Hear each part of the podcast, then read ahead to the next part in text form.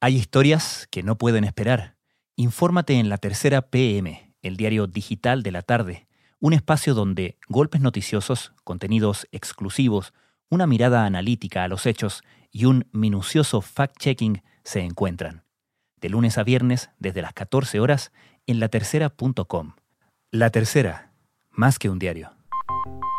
Para mí era una decisión tomada. Terminaba mi periodo senatorial, fui llamado por el presidente a ser ministro de Economía. Siendo ministro, terminé siendo candidato presidencial y viviendo una situación completamente impensada. Su salud se fue deteriorando, producto de un cuadro de depresión médicamente diagnosticado. En el caso SQM, el Ministerio Público citó a declarar como imputado al ex candidato presidencial Pablo Longueira. La Fiscalía investiga al menos 20 millones de pesos recibidos por su círculo más cercano a través de boletas ideológicamente falsas. Ese servicio público me fue derivando a, a actuar Desde la sala de redacción de La Tercera, esto es Crónica Estéreo. Cada historia tiene un sonido. Soy Francisco Aravena. Bienvenidos.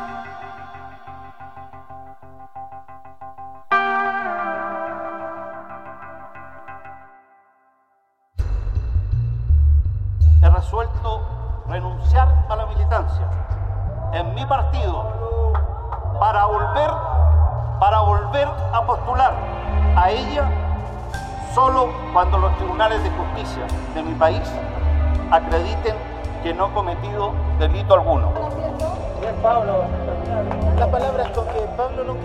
Hace cuatro años, Pablo Longueira, uno de los fundadores y máximos referentes del Partido Unión Demócrata Independiente, UDI, congeló su militancia luego de que se revelaran nuevos antecedentes en la investigación por un posible delito de cohecho en el caso SQM. Con este caso aún en curso, Longueira puso fin a su silencio político este domingo 30 de agosto. En una entrevista a El Mercurio, el ex senador y ex ministro declaró que, contrario a lo que ha decidido la UDI, apoyará la opción del apruebo en el plebiscito de octubre y que aspira a presidir su partido y que también quiere ser electo como constituyente en una eventual asamblea para escribir la nueva Carta Magna. ¿Qué llevó a Longueira a irrumpir ahora en escena? ¿Qué efectos puede tener en la centro derecha y en el gobierno? Y primero, ¿cuál es la situación judicial de Pablo Longueira? Pablo Longueira sigue enfrentando una situación judicial, es uno de los políticos que todavía no cierra el pesado largo capítulo del caso Sokimich. Sebastián Minay es periodista de la tercera PM. En un juicio que todavía no se ha cerrado, que se supone debería empezar a cumplir una de sus fases en octubre de este año, pero esto ya ha ocurrido antes. Así que todavía el ex eh, líder de la UDI no zafa, no despeja ese episodio que podría haberlo cerrado antes si que hubiese accedido a un juicio abreviado, que es precisamente lo que él no ha querido hacer. Y claro, el otra interrogante que se levanta con esta comilla resurrección de hasta dónde podrá tener eh, sus manos libres si este caso no se cierra, máxime cuando ya él ha anunciado que una vez que no termine, él quiere emprenderla judicialmente contra la fiscalía. Entonces es un capítulo que todavía no se ha cerrado. ¿Qué sabemos sobre por qué Pablo Longueira decide ahora, justamente este fin de semana, a dar esta entrevista en el Mercurio anunciando que va a votar por el apruebo, que quiere ser candidato a la presidencia de la UDI y que además quiere ser elegido a una eventual asamblea constituyente. Efectivamente, Pablo Longueira tenía pronosticado, venía conversando hace un mes, eh, según lo que han dicho algunas fuentes, con su familia, su regreso que se concretó este fin de semana a la política. Y la primera fecha que tenía prevista para volver era la primera o segunda semana de septiembre. Andrés Muñoz también es periodista de la tercera PM. Y lo adelanta, según también pudimos corroborar ayer en la tercera, después de una conversación con el ex ministro del Interior Andrés Chadwick, en el cual, después de que Pablo Longueira le informa de sus planes de volver y que había conversado previamente con su familia, Chadwick le recomienda hacerlo prontamente y hacerlo de forma inmediata, entendiendo también de que estamos cerca del plebiscito, eh, había comenzado la campaña oficialmente y también lo que estaba pasando en la derecha, ¿no? Con eh, Joaquín Lavín diciendo que también estaba por el apruebo y con ahora Evelyn Matei también declarándose como candidata presidencial. Evelyn Matei, que viene una entrevista hoy en las últimas noticias, confirmando que va a participar como una de las cartas presidenciales de su sector. Esto luego que durante la semana fue bien crítica con la definición hecha por eh, Joaquín Lavín en Tolerancia Cero el domingo pasado de definirse como socialdemócrata. Durante la semana recibió... Eh, por eso, después de varias conversaciones con personas cercanas a él, lo decide hacer y hay que ver bien y tratar de vislumbrar hacia adelante cómo este regreso de Pablo Longueira va a tensionar a la UDI, porque él vuelve y quiere ir a la presidencia, ¿no? Y eso efectivamente va a tener que pasar por varias cosas antes, porque ya se sabe de que hay elecciones presidenciales, la UDI a fines de este año, había una intención de llegar a una mesa de consenso, pero eso no está claro todavía de que sea Pablo Longueira quien la lidere. De modo que podemos leer esto como una consecuencia del movimiento iniciado por las declaraciones de Joaquín Lavín el pasado domingo? Longueira es cauto en ese sentido en su entrevista, ya que se le pregunta esto, ¿no? De si es que efectivamente él sale a decir su posición por el apruebo eh, debido a lo que ya había dicho Joaquín Lavín. Y él dice que le venía madurando hace un tiempo, y es constatable porque hace un par de meses ya había dado una entrevista en Revista Capital donde había afirmado esta misma postura y había explicado de que para él el plebiscito de octubre estaba de más y que había que ir directamente a la elección de abril próximo de, la, de los constituyentes. Me parece que ese acuerdo fue muy importante en su minuto. Para mí habían dos grandes errores en ese acuerdo. Uno era que hubiera un plebiscito y segundo, no me parece que una convención que vamos a darle a todos los chilenos la facultad para eh, hacer una nueva constitución se elijan en los distritos, no es una elección local.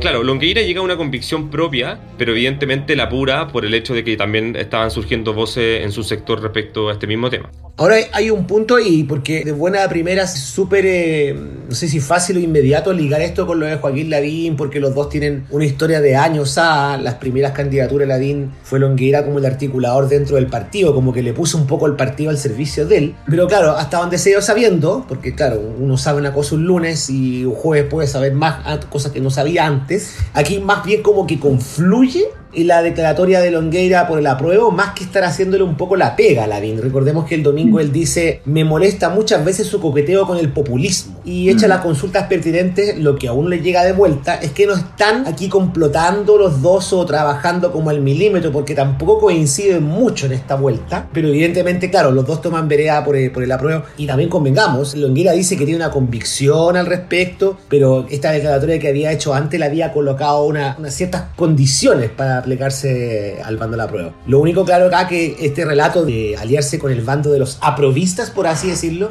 le coloca a Longueira un piso, digamos, político distinto al que tendría si estuviese abrazando la causa del rechazo, que es la que está un poco jugando el bando, entre comillas, perdedor, digamos. Ahora Pablo Longueira propone este apruebo, pero no desde cero, e invita en esta entrevista en el Mercurio a todo el sector a sumarse para poder pelear, le dice él, a la izquierda la Asamblea Constituyente y los temas de la Constitución. ¿Y en qué posición deja a la UDI, no solamente a la dirigencia de su partido, sino que a la UDI que está enérgica y claramente por el rechazo, pero además que se enfrenta a una figura fundamental en su partido como es Pablo Longueira, en una situación que viene a contradecir un poco lo que ellos han, han estado planteando los últimos meses. He podido conversar con algunos dirigentes de la UDI desde que mm, se supo que Pablo Longueira volvía a la política y para varios fue sorpresivo, algunos lo, preveían, otros, para otros fue más, más sorpresivo, pero indudablemente la sensación que en todos da hay un poco de incomodidad. Efectivamente, como tú dices, el hecho de que la UDI institucionalmente haya declarado que está por el rechazo, que ahora una figura, un ex coronel ¿no? o un coronel dice que ya no está en retiro, ahora ya dejó el retiro de la UDI, que diga que está por el apruebo, evidentemente incomoda. Y a tal punto del poder que mantiene, al menos Longueira, simbólico o no, para algunos, en la UDI es que al momento en que habla con Jacqueline Van y le comunica de que vuelve a la política, le entrega la, ficha también de militancia, le pide que cite de nuevo a un consejo directivo ampliado que se había postergado hace un par de semanas por la votación del 10%, que calzaba justo en esa época bastante conflictiva entre el gobierno, Chile Vamos y la oposición. La UDI lo suspende y ahora Pablo Longueira le pide de que se vuelva a hacer para que él pueda expresarle a todos los militantes de la UDI su postura a favor de la prueba.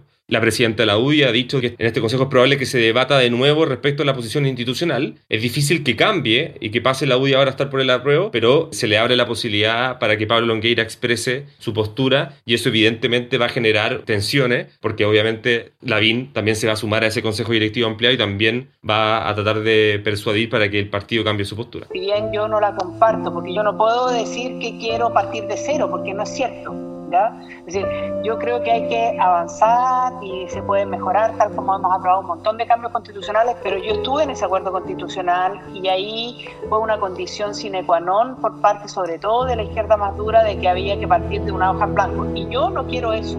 Sí, no, no son muy buenas noticias para la UDI, Francisco no para el partido, sino como a la generación o a la clase que está dirigiendo a la UDI, porque la sola reaparición, entre comillas, de él, o, sea, o el hecho de que él haya decidido hacer toda esta bajada de, cartas, de mostrar esta baraja, en sí mismo son malas noticias porque implica una crítica fáctica a la conducción de la UDI. Él, claro, obviamente recurre a frases de buena crianza, como decir que la presidenta Jacqueline Barnes Elbergue ha hecho una gran labor de conducción, pero obviamente el hecho de que Longueira llegue y haya criticado la indisciplina del partido y un montón de cosas más, obviamente esto, esto asunta a una crítica feroz a las generaciones que intentaron dirigir la UDI después de la era de los coroneles. Entiendo que la UDI fue la que condicionó esa noche que hubiera este plebiscito. Lo respeto, yo no quiero, yo entiendo, yo no soy un actor y no me gusta criticar cuando no estoy, pero yo soy una persona...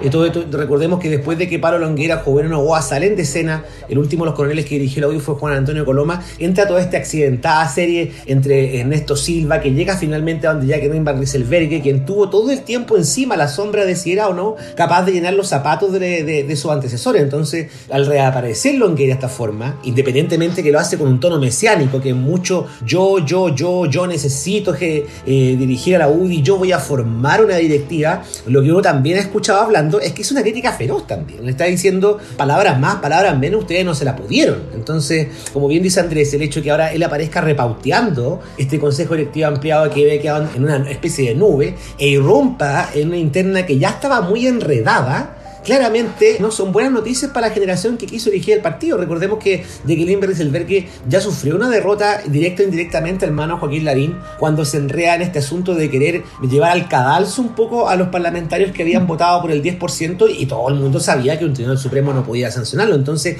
ella sufrió una derrota con Larín. Ella intentó frenarlo un poco con el no te pases que le dijo que es de película del 10%. Entonces ahora con Longueira jugaba por el apruebo eh, las primeras señales que hemos visto es que la presidenta UDI y el resto del grueso del partido que está por el rechazo, queda aquí en una disyuntiva delicada, porque o muere con las botas puestas, nosotros somos del rechazo y después seguimos, entre comillas, luchando por la constituyente, o se compra un poco este cuento de ser un poco más pragmático y salirse de este callejón que los condena a una derrota, si es que, como todo el mundo augura, es una diferencia demasiado sideral entre una opción y otra. El retiro del 10% definitivamente tuvo un impacto sobre, sobre la prueba por primera vez en meses, que eh, aumenta la prueba de forma significativa de un 65 o 71%, mientras que el rechazo volvió a sus índices más bajos.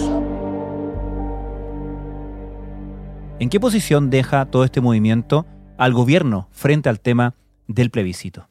Bueno, el hecho que sea Longuera le, mete más bulla, más ruido. Podemos debatir si la voz de este ex senador, ex ministro, ex parlamentario eh, sigue siendo tan potente como antes o no. Hay algunos que dicen que ha perdido fuerza, que ya no es el Longueira del 2010 o el 2005 que levantaba un brazo y se levantaba toda una legión. Podemos discutir eso, pero sí le coloca un problema al gobierno porque el, el gobierno, y para ser más claro el presidente de la República, aparece acá nuevamente tironeado en esto. Piñera ya estaba enfrentando la presión del bando de, los rechacistas, por así decirlo, porque una vez que Andrea Lamán salió de, de la esfera pública, pública, a su rayo, no sé qué pasará, digamos, fuera de cámara, porque se dio la Cancillería, tenía la presidenta de la UI pidiéndole al presidente Piñera que tomara partido por el rechazo. Y lo que hemos visto los días siguientes es que los ministros, hay varios que han salido después de la irrupción de la DIN, han salido algunos por goteo, a perder un poco el miedo, entre comillas, y decir que están por el apruebo, como lo ha hecho el ministro de Ciencia Andrés Q.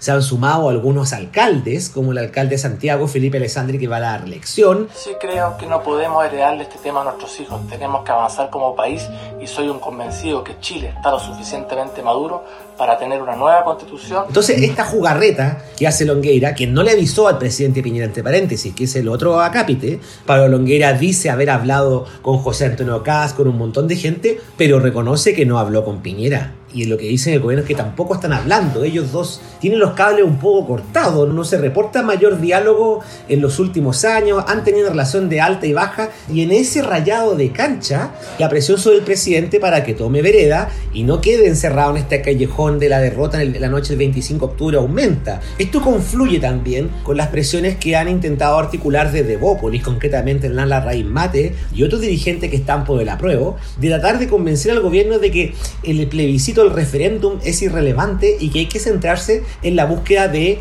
candidatos a la convencional, que es lo que dice Longueira, y contenido. Acá hay varias fuerzas que están articuladamente o confabuladamente o no, están fluyendo hacia el mismo lado. El mismo Andrés Chadwick que no aparece ni las tiras cómicas, pero que al parecer está conversando con todo el mundo, y Longueira viene a ser como un poco su hermano político, él ya llevaba meses con Alamán y Marcela Cubillos preparando una versión alternativa a la Constitución. Entonces, hay una presión sobre el presidente para que se juegue. Efectivamente, y quiero decir una cosa, lo que ha pasado en las últimas semanas, esto es, que se está haciendo una nueva constitución de facto, porque utilizando eh, resquicios legales, se avanzan en reformas que le corresponden a la constitución o donde el, el Ejecutivo tiene la exclusividad en materia de gasto. En la moneda hasta ahora han echado a correr la versión de que esto no se habló, de que este tema no existió, de que ayer el lunes en la mañana ni siquiera se mencionó el nombre de Pablo Longuera en el comité político, entendiendo ese portal la reunión de lunes de la mañana de los ministros con el presidente. Ya no existe la otra con los partidos políticos. Pero claro, también hay que decir que el primer arresto fue, no, no se tocó en profundidad, y después dijeron, no, no se tocó y ha mandado a decir, digamos, bajo cuerda, de que nosotros no, nos sentimos pauteados, de que no, no, no, nos sentimos interpelados, de que el presidente no va a variar su posición, y alguna palabra soltó ahí el vocero Jaime Berolio. Pero esto ha obligado al gobierno por segunda semana consecutiva, ha obligado a bailar o a tratar de aparentar de que no está obligado a bailar con la música de Coloca ni la ni Longueira. Las dos mm. veces ha tenido que llamar el vocero gobierno Jaime Belolio y que. UDI a ambos, entonces claramente cuando quedan, ¿cuántos? 53 días para el, para el plebiscito, eh, el presidente nuevamente queda, digamos, en, en este tironeo de entre que siga neutral o diga apruebo, pero ya cada vez parece menos probable que diga rechazo, ¿no? Porque todos queremos mejorar y cambiar la constitución, pero lo importante no siempre son los caminos. Y lo voy a decir con mucha franqueza. En Chile vamos, los caminos, apruebo, rechazo, nos han dividido. Pero el puerto de destino, que es la constitución que queremos para Chile, nos une.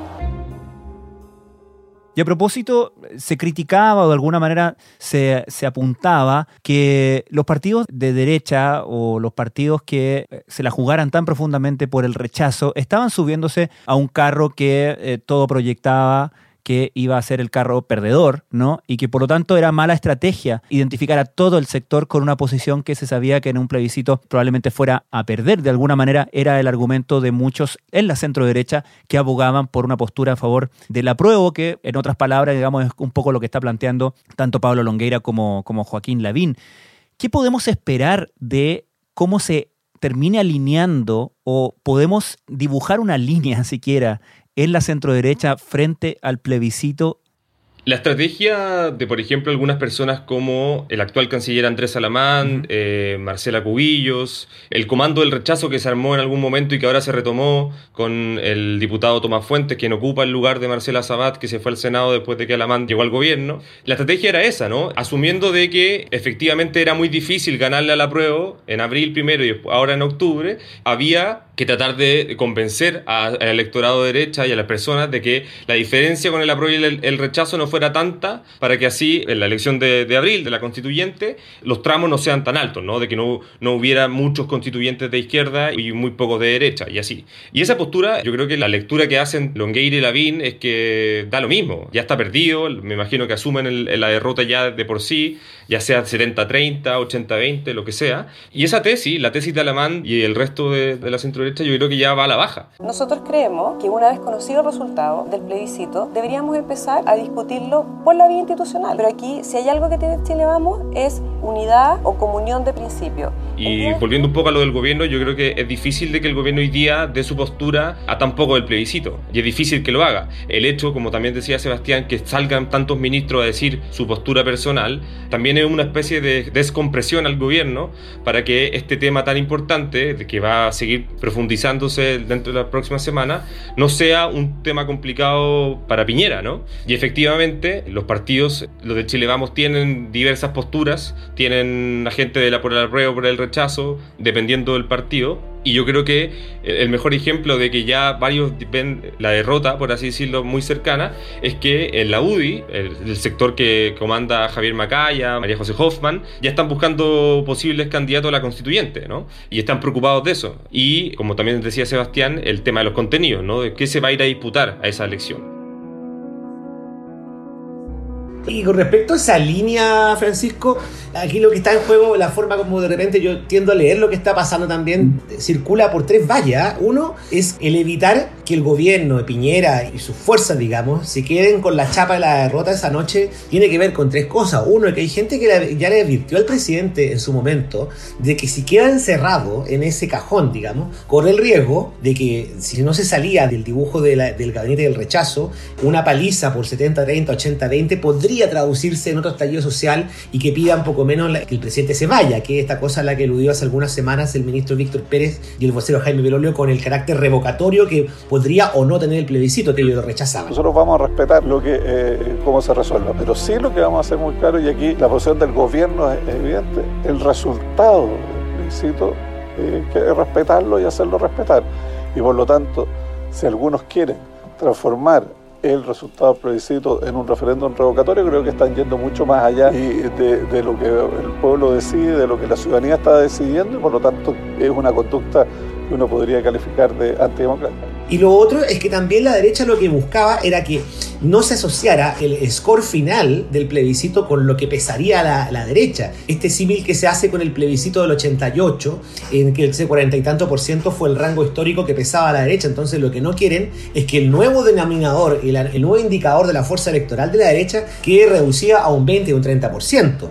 Y la tercera razón por la cual también un poco Longuera, que se puede equivocar en varias de, de la óptica como hace, porque digámoslo, él da por sentado que van a ocurrir muchas cosas que no sabemos, como si la UDI se va a plegar, se va a arrodillar a sus pies, parte de la base de que la concertación antigua se va a rearmar, que se puede hacer un pacto con ellos, pero lo fundamental a lo que están apuntando varios es a tratar de que el resultado del referéndum sea irrelevante por las mismas razones anteriores e ir a pelear a lo menos un tercio que le dé derecho a veto en el constituyente o tener fuerza, porque la tesis que estaba antes no perdamos por menos 70-30 para que tengamos el tercio. Ahora es, ¿saben qué? Como ya esta tesis la abandonamos y no tenemos cómo asegurar de que no suframos una paliza si nos abrazamos el rechazo, vámonos de inmediatamente a la siguiente y concentremos la fuerza en la pelea que vale, digamos, que se concentrar una masa de, convencionales que le permitan a la derecha, citando las palabras de Longueira, de que la constituyente no se venezonalice, por así decirlo, recurriendo a la caricatura que han empleado, digamos. Es un poco eso también lo que está un poco juega ahora. Y falta ver si todos los actores que tienen algo que decir, cómo encajan dentro de este rompecabezas, digamos. El plebiscito fue planteado como uno de los caminos de salida para destrabar la crisis social que estalló en Chile el 18 de octubre del año pasado. La clase media y la más pobre, que han sido duramente golpeadas por la crisis,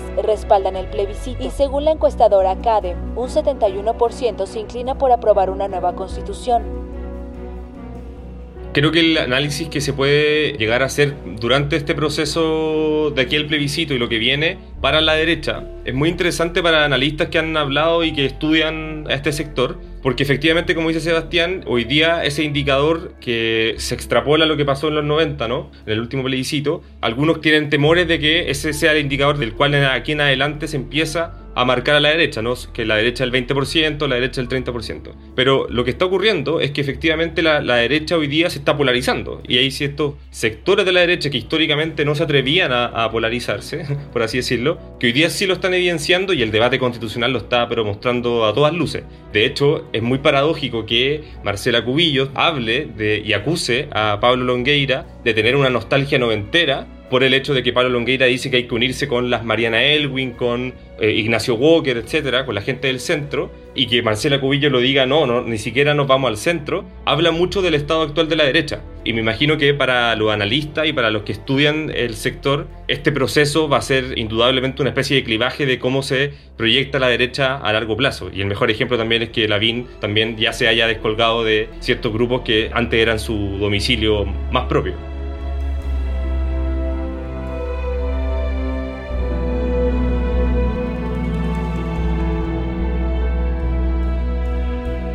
Sebastián Minay, Andrés Muñoz, muchísimas gracias. Gracias, Francisco. Gracias, Francisco, que estén bien.